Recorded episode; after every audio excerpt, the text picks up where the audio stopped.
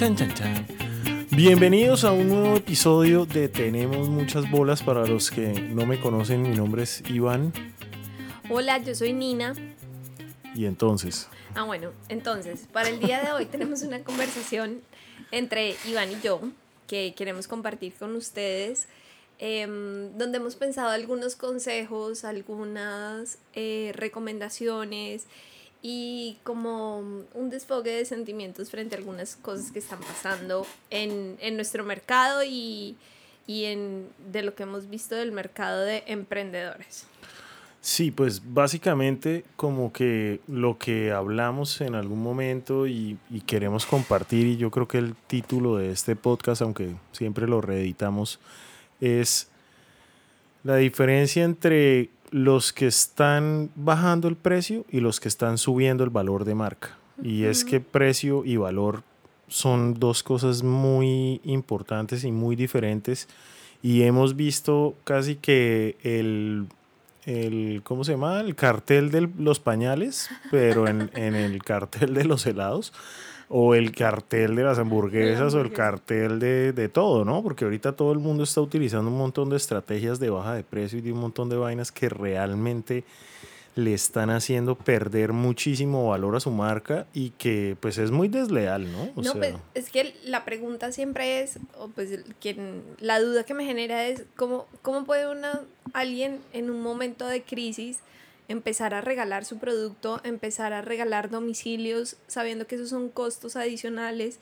O sea, ¿dónde queda realmente la composición de cómo crearon el precio de su producto? Porque entonces yo digo, ah, no, pues si lo pueden vender así es porque realmente le estaban ganando mucho. estaban robando a la gente, sí, exacto. O sea, yo he visto una competencia mía que ustedes saben cómo se llaman, que empieza con Y, que los manes sacan un galón, un galón de helado como en 18 mil pesos. O sea, eso pero- realmente es un insulto, la verdad. Sí, pero ahí sí, pues ojalá los consumidores cada vez, y esto nos ayude a preguntarnos más qué es lo que estamos consumiendo, porque pues si estamos consumiendo agua blanquita con polvitos Basura, mágicos, sí. pues que sabemos que, parece eso... el meme de, que parece el, el emoticon del, del bollito de popó. Ya todos saben de quién estamos hablando. Pues sí, realmente si un, si un producto puede bajar tanto sus precios es porque realmente no tiene valor.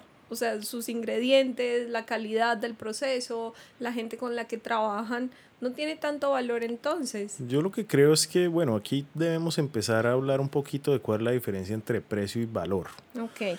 Y una marca que genera valor es una marca que va más allá de ofrecer un producto, ¿sí? O sea, eh, no es una transacción simplemente de yo tengo esto y le cuesta esto y ya tome, lléveselo. Eso era en los 90, los 80, ¿sí? Esta es mi hamburguesa, es la más barata, la más rápida, McDonald's en los 60 eh, y tome y ya, que wow, qué éxito. Ahora, pues obviamente, y el que no lo sepa, pues las marcas se vuelven más humanas. Las marcas tienen que tener una conversación con sus clientes. En nuestro caso gelatino, pues tenemos un podcast, por ejemplo. Es algo que es más allá de vender un producto. Tenemos activaciones con artistas locales, tenemos eh, nuestros posts de Instagram, como hablábamos fuera de- del podcast, no son solo del producto delicioso y ya el retoque en Photoshop, sino también son mensajes de apoyo, estamos en la conversación, sabemos que esta, esta mierda, porque es una mierda lo del coronavirus, eh, pi, eh, esta vaina eh, nos está cambiando a todos y nos ha hecho replantearnos también, pero yo siento que para nosotros como gelatino, que pues me gusta pensar que sí somos una marca que ha generado valor, no ha sido tan difícil, porque realmente nuestros mensajes siempre han sido positivos y conectados con nuestra gente y con los que no estamos conectados, igual cuando ven un post de nosotros están viendo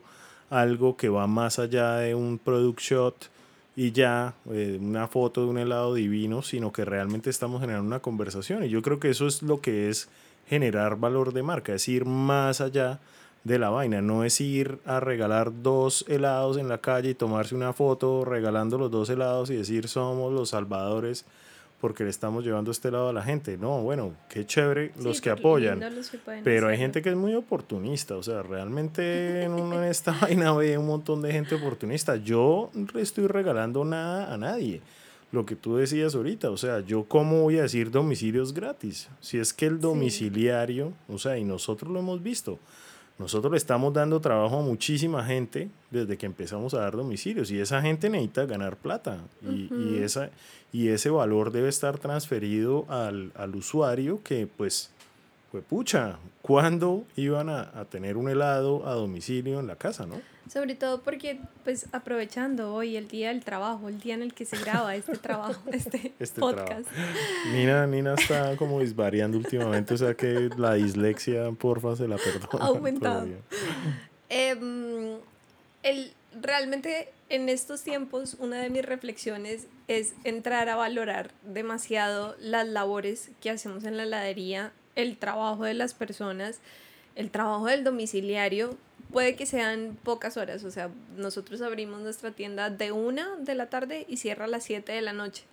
Y es gente que uno ve realmente pues corriendo, metiéndole la ficha, guerreándola. O sea, para los que no viven en Bucaramanga, imagínense tener el tapabocas estas seis horas seguidas y no podérselo quitar porque tenemos que cuidar unas normas de salubridad, pues se las quitarán cada vez que van al baño a lavarse las manos y la cara, pero es difícil. O sea, hace calor, tienen que estar eh, andando en la moto. No, y además que los tenemos regañados porque el producto tiene que llegar perfecto. Eh, y ahí me gustaría hablar un poquito, bueno, ya lo hablamos en el capítulo anterior que era como eh, coronavirus o, o, la pandemia en una heladería de barrio que el tema es cómo pasamos nosotros de nunca hacer domicilios a hacer domicilios y todos los procesos que eso involucra, que eso tiene con nuestros colaboradores acá dentro de la heladería y con los domiciliarios. O sea, que yo casi que los rocío con alcohol a los hombres. Em, y en serio que estar arriesgando uno poniendo la torta en la calle todo el día, en una moto, llevando un producto que es sensible. Eh, bueno, eso ha sido, o sea, la verdad ha sido una lección de humildad, yo creo que para todos los que son empresarios, para los que no son empresarios y son consumidores, pues ojalá este tipo de podcast los sensibilice sobre todo lo que hay detrás para que un producto llegue a su casa bien, ¿no? Los, los tiempos del servicio están cambiando, porque no es lo mismo que tú tengas, eh, que atiendes a una persona en vivo y en directo y de una vez le tomas su pedido y en la medida en que te va diciendo qué quieres, pues él le vas armando su pedido a que nosotros tengamos que tener un proceso de recibo pedido, anoto pedido, se lo paso a la persona que sirve el pedido sea, los tiempos del servicio están aumentando. Los empaques. Eso significa que, que el valor de todo el proceso está aumentando y por el mismo precio. Exacto. Y ahí es donde la competencia desleal es una pues gran recagada. O sea, ahí es, donde, ahí es donde nace este podcast y es cómo es posible que hayan marcas que estén bajando su precio. O sea, la verdad es que es muy desleal, porque primero es desleal en mi opinión. O falta de neuronas, ¿por qué? Ah, no, sí, bueno, eso sí, no sé cómo les va a ir después de esto. Eh, tampoco sé cómo me va a ir a mí, cómo nos va a ir a nosotros, o sea, no sé cómo nos va a ir. Pero lo que sí sé es que es, de, de hecho, los precios deberían estar es aumentando por todo lo que estamos diciendo. O sea, todos esos costos en alcohol, eh, gel antibacterial, guantes, tapabocas, eh, proceso de domicilios, empaques, o sea, es una locura. Y nosotros personalmente no subimos nuestros precios, pero pues no los bajamos y vemos competencia no solo de nuestra categoría, sino de muchas categorías que se están aprovechando de esa guerra y de domicilio gratis y de qué, que de qué. Y yo, bueno, no voy a juzgar a nadie. Seguramente hay amigos míos que tienen restaurante y han bajado han quitado el costo del domicilio, ese tipo de cosas y están absorbiendo esas vainas y yo respeto sí, de eso. Es otra estrategia que es yo, yo respeto eso, pero yo lo que no respeto es que marcas empiecen a, a cobrar la mitad de lo que cobraban antes, eh, como hemos visto en nuestra categoría. No, no es extraño, es muy claro, es, son unos hijos son unos... Son unos, sí, sí me entiendes. O sea, eso es el cartel del pañal, pero de, de la comida a domicilio. Y la verdad, pues un consejo para los que nos escuchan es, si ustedes son empresarios, no hagan esa vaina. Y si son consumidores, no apoyen ese tipo de, de, empresas, porque lo que quiere decir es que esa gente los estuvo engañando todo el tiempo. tiempo atrás. Yo creo que también, pues, eh, a futuro siento que vamos a ganar muchas cosas y, y sobre todo estamos haciendo un esfuerzo grandísimo. Gracias a, otra vez, gracias a Somos Voodoo, Pilonieta, Somi, por la página de internet porque estamos recopilando una información súper importante de quiénes son nuestros clientes, en dónde están ubicados, eh, incluso tengo conversaciones más o menos diarias con nuestros clientes, ya saben que yo soy la que les contesta al teléfono, como que se está generando un vínculo más cercano con nuestros clientes y esto muy seguramente más adelante pues va a ser retribuido, va a ser algo muy bueno. Entonces yo creo que eh, pues este podcast en especial pues es para dar algunos consejos a otros empresarios de cómo pueden aumentar su valor de marca. Sí, sobre todo que bueno, ahí tenemos que hablar de cuál fue nuestra capacidad de reacción, ¿no? En, en medio de este, de este virus y de, esta situación y fue poder montar una página web en prácticamente tres días, em, haber logrado digitalizar nuestro negocio totalmente en, sí, en, tres días, en menos de una semana. Y ver los beneficios de eso, ¿no? Entonces yo creo que, digamos, ahí estamos aumentando el valor de marca. Y es como somos una marca que pudimos reaccionar a esta vaina rápido, eh, bien.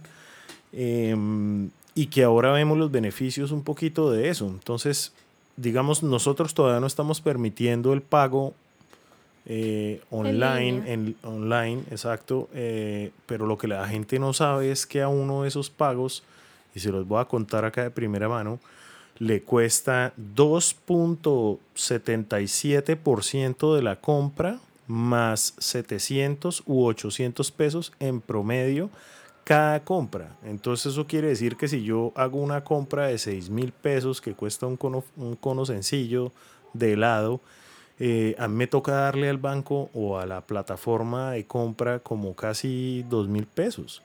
Eso es demasiada plata, mm. porque eso es, eso es realmente lo que un negocio como nosotros se gana por un producto. Entonces, sin embargo, seguimos trabajando en eso y seguimos trabajando en OK. Entonces, hagamos un tema de compra mínima, sí, em, tienen que haber soluciones por ese lado en que podamos ir buscando, pero pues bueno, igual ofrecemos que les mandamos el datáfono o se pueden también contactar con nosotros y, y pagar por medio de una transferencia. digamos que las soluciones van, van saliendo en la marcha y creo que eso pues nos ha beneficiado bastante con esa capacidad de reacción. Y puede que eh, para algunas personas, algunos clientes, entrar a una página web no sea tan fácil. Pero entonces lo que nos facilita a nosotros es poder tener una ayuda más cercana con esos que no pueden entrar a una página web y dejar que los que sí, digamos que lo dominan o les parece más fácil y más práctico, lo vayan haciendo mientras que yo voy atendiendo a los otros que, que se les dificulta.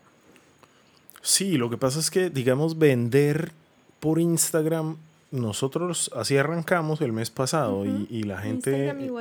La gente yo creo que no, no, no es consciente un poco de cómo se genera eso y eso es estar pegado a un celular respondiendo, pero ¿y qué sabor? Pero ¿y cuántos toppings? Pero ¿y entonces si es más grande o más chiquito? Y me llega igual y si se va a derretir o no? ¿Y cuánto se demora el domicilio? Con estabilidad de o sea, eso es, eso es tenaz. Tres, tres, cuatro, cinco mensajes hablando con cinco personas a la vez.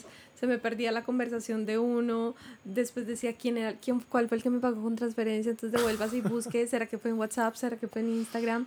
Sí, total. La verdad es que la digitalización y el proceso de tener una página web para la heladería fue increíble y la verdad minimizó todas esas dudas y todas esas eh, vainas eh, muy rápidamente. Es un tema de educación también del consumidor, ¿no? Yo creo que tanto empresarios como consumidores estamos aprendiendo a cómo funciona el mundo digital en Colombia realmente porque La gente estaba mal acostumbrada a, muchas vainas y la opción era Rappi. Y Rappi realmente pues no se puede convertir en el, en el, en el único medio de compra porque pues obviamente eso mata todo el resto de categorías. La gente de pronto no sabe que Rappi le cobra a los empresarios como el 18% de cada No, y venta que hacen. que le estás regalando toda la data de quiénes son tus clientes, dónde están ubicados a Rappi, porque a ti no te va a llegar un mensaje de Rappi, pues. Y es que ese es el negocio, ¿no? La data. Obvio, no ese te es va a el llegar negocio, la correo data. con toda la gente que te compró y de dónde venía. Entonces yo creo que un consejo súper importante para aumentar eh, valor a sus marcas es conectarse más con sus clientes. Entender un poquito cuál es su necesidad, eh, tratar de generar un vínculo, que muy seguramente hoy, hoy ustedes pueden hacerles un favor, el día de mañana pues esto se vuelve hoy por ti y mañana por mí. No, no sé si es hoy por ti, mañana por mí, pero lo que sí estoy seguro es que, digamos, nosotros que este año cumplimos 29 años en el mercado, somos una marca que primero generó experiencias y ahora genera este tipo de conversaciones y este tipo de implicaciones. Nosotros, y le quiero contar a todos, no solo estamos vendiendo helado, sino estamos hablando con otros empresarios, estamos en la conversación, estamos apoyándonos unos a otros, estamos generando todo este tema digital eh, con Somos Vudú, con Eduardo Pilonieta. Estamos, es, eh, de hecho, Pilonieta regaló, no sé, como 100 páginas web para que los empresarios estuvieran y nosotros como Gelatino hemos sido parte de esa transformación tanto beneficiarios como activos. O sea, hemos estado en la conversación con, con ellos de, venga, ¿qué hay que mejorar en la página? ¿Cómo? Qué, ¿Qué cosas hay que cambiar? ¿Qué cosas deberían estar en la página? ¿Qué cosas deberían quitar? Eh, y, y así llevar a nuestra pequeña ciudad hacia la digitalización pues porque nos tocó, o sea, porque pues ya no, Sí. ya no, ya no, la gente no va a querer salir a, a un- a, pues a mezclarse con tanta gente. eh, y bueno, eso es otra conversación de si ese miedo está bien o, o está infundado. Pero lo que sí es cierto es que todos vamos a cambiar. eh, y entonces el tema de generar valor acá cobra más, más valor, valga la Claro, redundancia, es, ¿no? es entender que, que de pronto em, cosas que nos han pasado como mm, me llaman y me piden, mira, es que está cumpliendo años una amiga y quiero mandarle un regalo. Entonces, claro, uno dice como, yo te ayudo, entonces creamos unas tarjeticas de regalo para que generara como mayor impacto el regalito que estábamos mandando. Sí, la Entonces, después- personalización. Después dijimos como, oiga, eh, mucha gente está cumpliendo años y nadie le puede mandar regalos, entonces pues contactémonos con los que hacen tortas y creemos un combo cumpleañero. Entonces ahí viene un poquito el tema de levantar la cabeza y generar red. Nuestros ahijados, los de, los de Al Horno Tortas, que los conocimos en una feria y eran dos chicos con un proyecto de tortas súper lindo y la verdad es que los, los quisimos de alguna manera padrinar. Tienen un producto increíble y empezamos, de hecho, a vender en nuestra página sus productos y ellos, en la de ellos, nuestros productos. Y eso es una chimba porque realmente particularmente en Santander siempre ha habido un tema como de envidias, de recelo, ¿no? De yo estoy acá en lo mío y no se me metan y, exacto, cada uno por su lado. Y Gelatino o Nina y yo por, por nuestro lado siempre hemos pensado que así no debe funcionar el mundo y, y ahora nos encanta ser parte del cambio. Mm. Incluso tenemos a nuestros amigos de Penélope, que también tenemos un podcast con ellos, eh, vendiendo su pan de Nutella con, con helado de gelatino. Y, y bueno, o sea, eso es, eso es una chimba. O sea, si podemos hacerlo, ¿por qué no hacerlo, no? Claro, y, y así le estás facilitando al cliente eh, que puede encontrar otras facilidades en nuestra tienda que de pronto no se imaginó y ahí de pronto estás ayudándole un poquito en una sola compra. Entonces esa sería otra em, oportunidad o como otro consejo que les Sí, damos. hagan red. Hagan red, o sea, Iván hace poquito compró, un- se le metió en la cabeza que podía crear un huerto o que a futuro vamos a necesitar eh, un huerto en casa. hace poquito, no, hace, hace 38 años que tengo. pero nunca había sembrado nada, ¿no? pues nunca lo había hecho, pero la verdad mi papá era, era así y yo siempre tuve como esa idea detrás de la cabeza. De hecho, mi mamá pues tiene la fortuna de tener una tierrita y ella siembra ya como limones y naranja y empezó así. Y ahorita que empezó todo esto, el coronavirus fue como, puta, o sea, nos toca. Tomates, ser, Exacto, o sea, yo lo que le decía a mi mamá era: ojalá tú puedas tener en esa tierra todo lo que necesitas para un desayuno y todo lo que necesitas para un almuerzo. Y ya con eso estamos bien, o sea, porque realmente uno en la casa puede, y bueno, hicimos un contacto con una chica que, arma huertas eh, caseras. Em, y yo le compré brócoli, le compré lechuga, le compré tomates, cherry y empecé a sembrar y obviamente la mitad se me murieron ya. Pero pero ahí van, o sea, la otra mitad ahí va y estamos aprendiendo y yo creo que es un tema de como que todos estos cambios que están pasando en el mundo nos están generando esa conciencia de, pues pucha, me tengo que despertar y no puedo ser tan dependiente y yo siempre he pensado que, y aunque muy rico y todo, come, comprar o apoyar gente que vende carne Angus, que es una carne que viene desde Estados Unidos, de todo, o sea, es, es, un, es un proceso terrible, o sea, es, como comprar esos champiñón importado, la no sé qué importado, o sea, un montón de vainas que realmente no se necesitan. Mm. Eh, y que sí están matando a la industria acá. De hecho, ahorita en Colombia, para los que no son de Colombia y los que son de Colombia que no están informados, eh, todo el tema del maíz, que estén apoyando la importación de maíz es una desgracia, o sea, porque en Colombia se producen unas cosas deliciosas y, realmente acá hay una invitación a comprar local, a comprar local, ¿no? Y es que el, pues, el, tema de generar valor viene un poquito en que a nosotros eh, el día de mañana no nos va a costar nada contarle a nuestros clientes, a los que están haciendo domicilios, que existe la huerta en casa. Entonces puede que a ellos les genere valor entender que pueden armar su propia huerta y, eso es un hashtag. Pero, pero nuevamente, eh, y casi que haciendo una pauta a nuestros otros capítulos de podcast, eh, de pronto los que nos siguen ya lo han oído, los que son, este es el primero que oyen, no, pero nosotros tenemos un capítulo con unos chicos que se llaman El Bodeguero del Campo, y por eso yo decía al principio de esto que a una marca como Gelatino no le cuesta tanto trabajo generar valor porque realmente está en nuestro ADN. Mm. Nosotros toda la fruta que compramos para nuestros productos viene de Santander, viene de aquí, de los campesinos de donde nosotros estamos. Y eso es lo mínimo que cualquier marca debería hacer. O sea, cualquier restaurante, cualquier heladería, cualquier persona que utilice productos eh, insumos deberían ser locales. O sea, eso es lo mínimo para ayudar a su comunidad, ¿no?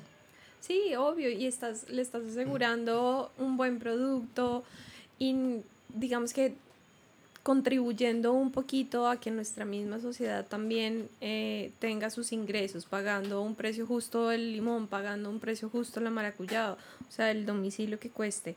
Eso nos parece que es importante hacerlo. Claro, no, y es que hay gente que tal vez paga, es que hay gente de toda, ¿no?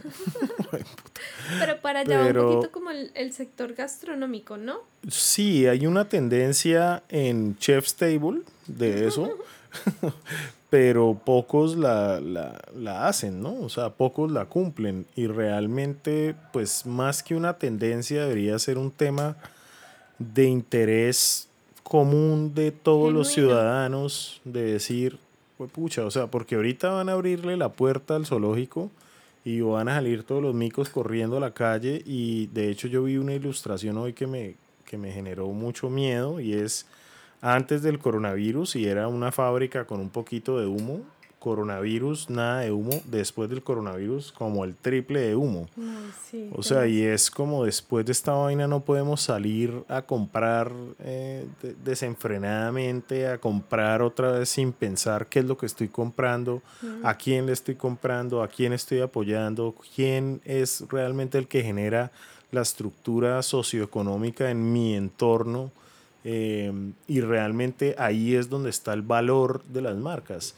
Y ese valor de marca tiene que estar representado en comunicación, en usted tiene que comunicar, no ser como esos pirobos que van y se toman fotos con los pobres y toda esa mierda mientras les regalan medio pan del que hacen, sino, pana, o sea, si usted realmente está en, el tema de, de, lo social y de apoyar a su región, pues simplemente hágalo. Hágalo, sea consecuente con lo que compra, con lo que produce, con a quién, a quién está apoyando. Y la foto de Instagram, pues todo bien, bacano. Si la hace, chévere. Y si no, pues por lo menos sea consciente, ¿no? Bueno, lo que pasa es que yo también creo que, que ese es otro tema súper importante que tal vez eh, una de las creencias apenas arrancó como todo el tema era que las profesiones que más se iban a ver perjudicadas, digamos que iba a ser un poquito como los diseñadores gráficos, como la gente que trabaja en, en temas de publicidad, pero yo siento que ahorita es su momento, porque si no están mostrando su producto, si no están utilizando la, pues, la ventana virtual, Instagram, eh, Facebook, whatever, pues entonces no van a poder mostrarle al mundo qué es lo que pueden hacer de una forma inteligente y bonito. Exacto, entonces ese es otro consejo súper importante en tener valor de marca. No, y en apoyar realmente a la gente de las ideas, porque pues sí, definitivamente la agencia de publicidad de 8000 empleados y todo eso, pues sorry amigos que son de esa industria y me conocen, pero pues ustedes mismos que están en la casa se están dando cuenta del valor que pueden generar siendo independientes. Y realmente el tema es que las grandes estructuras empresariales y los grandes conglomerados y toda esa vaina como que pues deja de tener tanto valor en mi opinión porque hay gente que necesita solucionar problemas tangibles, pequeños y rápidos. Eh, claro, hay grandes empresas, pero me vi un video de esos que salieron donde mostraban que todas las empresas estaban haciendo el mismo comercial. Entonces mostraban el video y era home, home, home, together, together, together, together, stay home, stay free, uh, and we will meet again. Y nos volveremos a encontrar, nos volveremos a encontrar, nos volveremos a encontrar, todo el mundo diciendo la misma mierda, porque pues obviamente el discurso es tan básico que las mismas agencias, yo creo que todos pensaron que estaban haciendo el video más emocional del mundo y terminaron haciendo el video de la competencia y ahogándose en un ruido de, nada, ¿no? Porque no hay originalidad, porque no hay realmente interés en ayudar a los clientes. Y ahí es donde yo veo que los freelance y la gente local, nuevamente lo digo, los puede apoyar de una manera mucho más cercana que, que, que esas inversiones gigantes. Ahora es el tiempo de entender hacia dónde dirijo mi comunicación, hacia quién me entiende mejor, quién, me, quién realmente le importa mi negocio, porque ese es el tema con la publicidad. Y con un tema sensible, ¿no? Con un mensaje sensible que es... Eh, sí, necesitamos vender, como, como sí, queremos que nos compres, pero también queremos que seas consciente que nosotros también estamos preocupados por la situación, o sea, no estamos vendiendo por vender, estamos vendiendo por mantener una empresa, por mantener un legado, o sea, en este momento son dos locales que, que están viviendo con lo que está vendiendo un solo local. Y con la mitad de lo que vendía. No, pues sí, pues ahí están los esfuerzos, tal vez tal vez ojalá surja en, en, esas personas que tienen un empleo fijo y que tienen un contrato indefinido, como que les crezca una llamita en su corazón de, de generar, de regalar un rato de trabajo a otras personas. O sea, sí, de pronto los emprendedores no somos los más duchos en invertir en publicidad, pues sepan tener relaciones, sepan tener amigos que sí son duchos, sepan pedir el favor a, a gente que sí puede ayudarle con una idea y, y pedir que les ayuden a, a, mejorar su estética visual, a mejorar su forma de hacer su comunicación, porque esto realmente pues puede generar valor y a futuro eh, pues los puede ayudar a que los identifiquen en otro momento. No, y no solo eso, sino crean en su publicista de confianza, crean en su creativo de confianza. También tenemos otro podcast que habla de eso, de creatividad.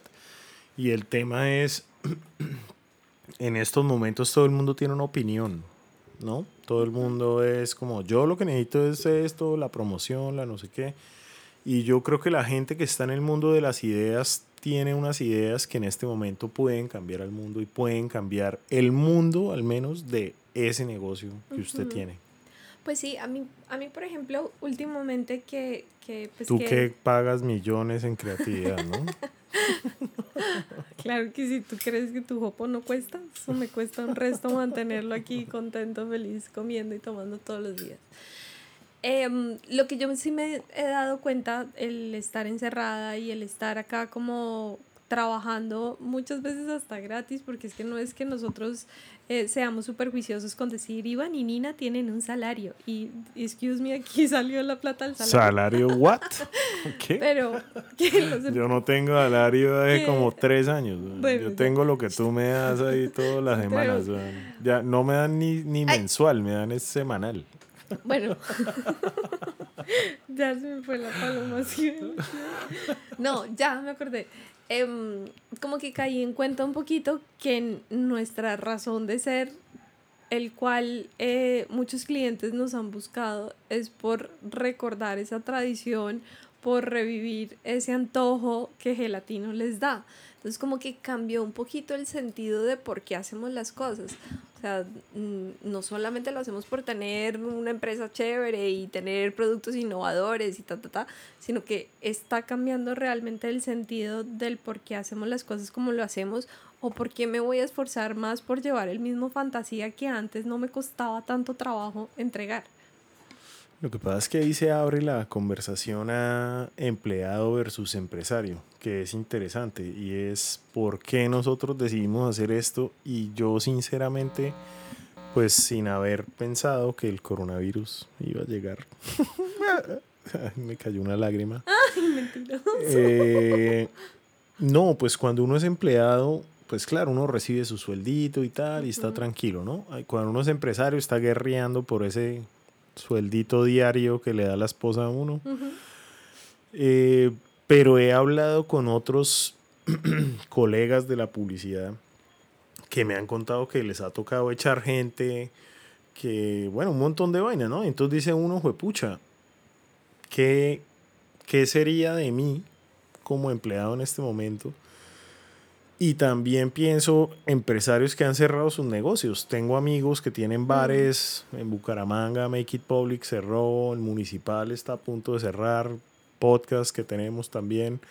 Y es muy triste ver esas realidades, ¿no? Entonces es como un mundo paralelo que uno no sabe. Y aquí es donde está el tema del valor de marca, o sea, de cómo me reinvento, cómo me levanto, cómo digo, pues pucha, pues sí, ¿cómo mando un helado en una moto? Pues parce, me levanto y lo hago y aprendo y la embarro y llamo a mis clientes y les pido perdón y sigo adelante, porque si uno se congela y se queda ahí, como decíamos antes, eh, no, no, no va a llegar a ningún lado, ¿no? Y sobre todo como con lo que tenemos, ¿no? O sea, eh, había un consejo que tú habías dicho por aquí súper bonito de, de haga lo mejor que pueda con lo que tiene.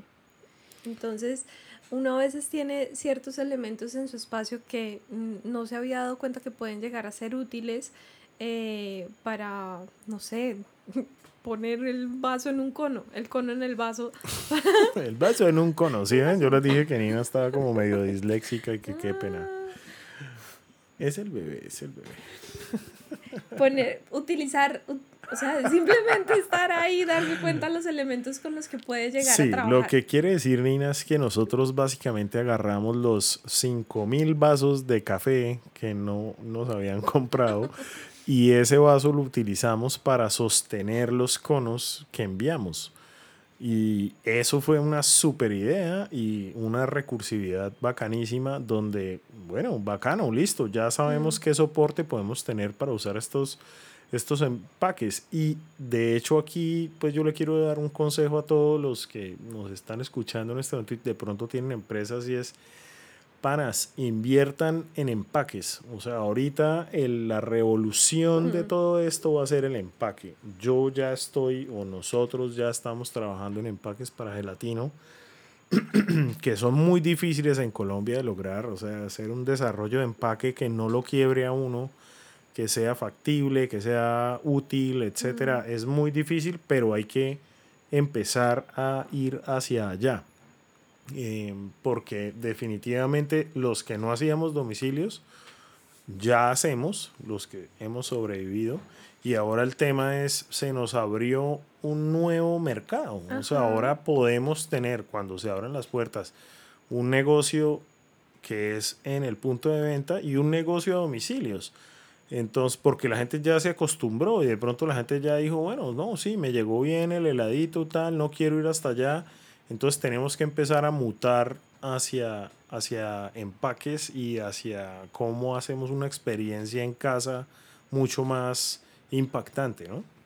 Claro, ¿no? Y, y ahí viene otro tema también que es un poquito cómo está cambiando el tema del servicio al cliente, cómo, cómo, cómo pues, o sea, este es un sueño que yo tengo de cómo cambiarle la mentalidad al cliente de que no siempre tiene la razón, porque pues ese dicho nos afecta nos afecta bastante. No, pero es que eso lo dijeron como en los 60 y no, pero les encanta y están metidísimos con eso y realmente para mí es, bueno, puedes tener la razón, pero pero siendo querido, o sea, esta gente que llama furiosa que porque el helado le llegó una hora después, o sea, sí, yo entiendo que estén bravos, pero no es necesario echarle la madre a uno. eso es culpa de Dominos, que, les, que les dijo que, pues, que, que, todo pueda llegar en media hora.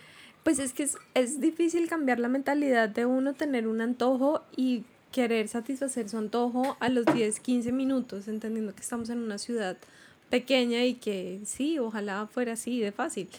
Pero pues los tiempos están cambiando, o sea, de, verdad que me, me subió mi, se me acabó mi inteligencia emocional y tuve que decirle, pues sí, señora, no pida, o sea, no pidan estos tiempos porque no, no va a pasar.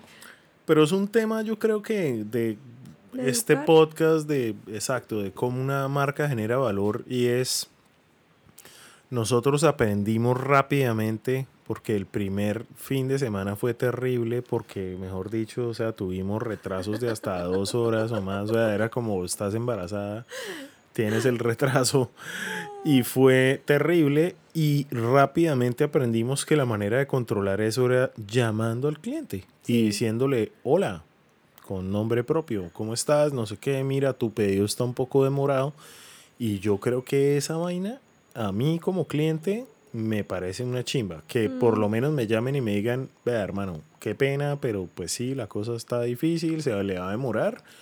Dígame si lo quiere o no lo quiere y si no lo quiere, pues le pido disculpas y nos vemos mañana, porque hay días pico y así es la realidad del negocio mm. y así estamos todos aprendiendo. Y una vez empezamos a hacer eso como marca, se nos redujeron las devoluciones y los, y los rechazos Muchísimo, o sea, casi en su totalidad. La gente entiende cuando uno le habla y cuando uno trata a la gente como gente, no como cliente. Y cuando el cliente entiende que uno no es una marca solamente, sino que detrás de una marca hay personas. Y lo llama Nina Bustamante, la propietaria, o Iván Arango, el propietario del negocio, y le dice, oye, mira, discúlpame, tu negocio está, tu, tu producto está un poquito demorado, eh, pero todavía lo quieres, no, o sea, ya, ya te lo voy a mandar, pero pues dime si sí o si no. Sí, pero es que es increíble, o sea, a mí hay gente que me llama y me dice como, eh, oye, mira, es que ya hice un pedido, entonces quiero saber cuánto se demora. Entonces yo, yo miro, bueno, ¿cuál es tu pedido? el pedido lo hizo hace un minuto, un minuto. Sí. Entonces es como... Es educación, pues, es educación pues de, de, clientes. Claro, entonces me toca explicarles, mira, el pedido tuyo viene en cola.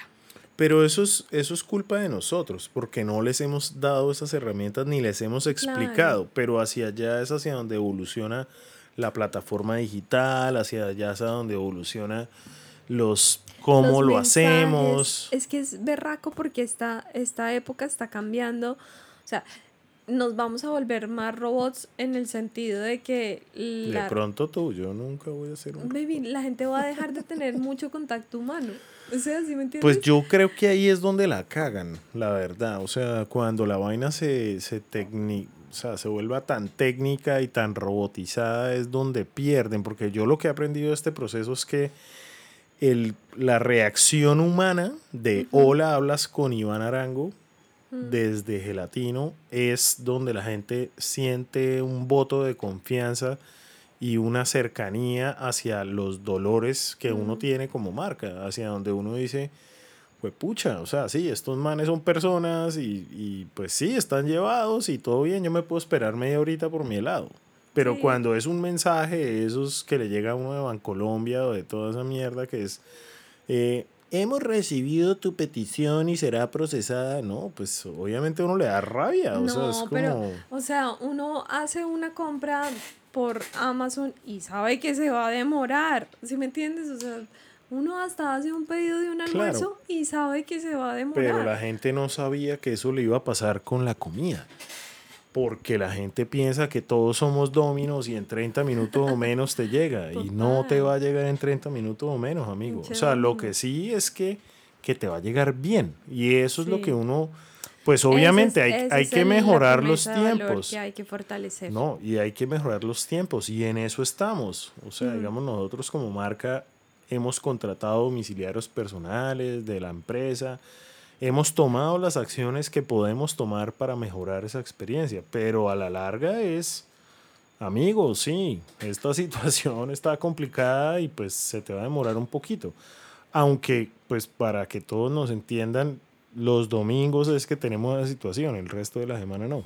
Sí, el resto de la semana les llegan 10 minutos. Es que preparar un, un cono son dos minutos. O sea, realmente el, el, servicio es muy fácil y por eso es que digamos que nuestro éxito cuando atendemos en vivo y en directo podemos atender muchísimas personas. O sea, el, el, el ingreso de clientes a gelatino es súper alto.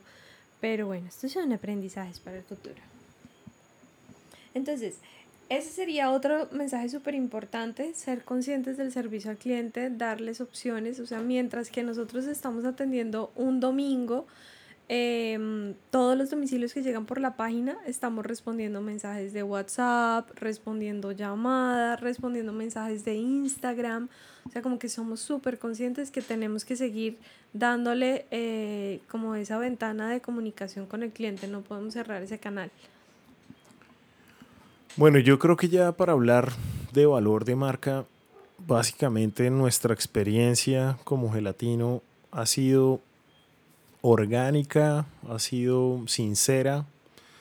Es un tema de, pues todos los que están escuchando este podcast, tú que estás escuchando este podcast, sabes que este es un tema de, nosotros no ganamos plata por hacer este podcast pero nos pareció una idea interesante para conectarnos con la gente que, que está en el mismo tema que nosotros. Hacer ilustraciones, eh, contar cuentos, eh, conectarse con otros empresarios, eh, entender qué le duele al consumidor, qué le duele al, al, al sector.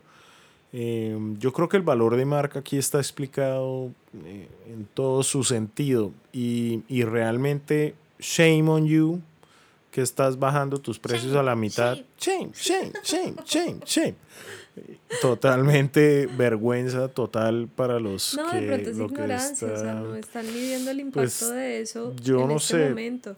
A mí, en, en mi opinión, es como, o sea, no te quiero. No te quiero, me parece desleal, me parece... Terminamos. Eh, sí, uy, alguien timbró en la casa. Quién sabe, perdón.